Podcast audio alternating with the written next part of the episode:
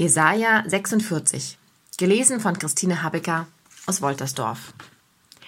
Beel bricht zusammen. Nebo ist gefallen. Ihre Götzenbilder sind den Tieren und dem Vieh aufgeladen, dass sie sich müde tragen an dem, was eure Last war. Sie fallen und beugen sich allesamt. Sie können die Last nicht retten. Sie selbst müssen in die Gefangenschaft gehen.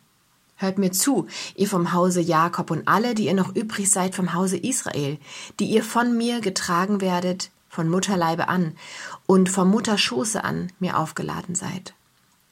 Auch bis in euer Alter bin ich derselbe, und ich will euch tragen, bis ihr grau werdet. Ich habe es getan, ich will heben und tragen und erretten.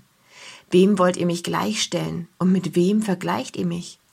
An wem messt ihr mich, dass ich ihm gleich sein soll?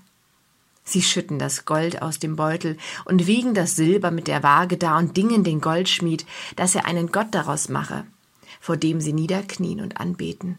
Sie heben ihn auf die Schultern und tragen ihn und setzen ihn nieder an seine Stätte, dass er stehe und nicht von seinem Ort rücke.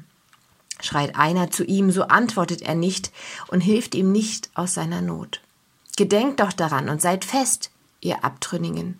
Nehmt's zu Herzen. Gedenkt des Vorigen von Alters her, denn ich bin Gott und sonst keiner. Ein Gott, dem nichts gleicht, der ich zuvor verkündige, was hernach kommen soll, und vor Zeiten, was noch nicht geschehen ist, und ich sage, was ich beschlossen habe, geschieht, und alles, was ich mir vorgenommen habe, das tue ich. Ich rufe einen Adler vom Osten her, aus fernem Lande den Mann, der meinen Ratschluss ausführe, wie ich's gesagt habe. So lasse ich's kommen, was ich geplant habe, das tue ich auch. Hört mir zu, ihr trotzigen Herzen, die ihr ferne seid von der Gerechtigkeit. Ich habe meine Gerechtigkeit nahe gebracht. Sie ist nicht ferne, und mein Heil säumt nicht. Ich will zu Zion das Heil geben für Israel, meine Zier.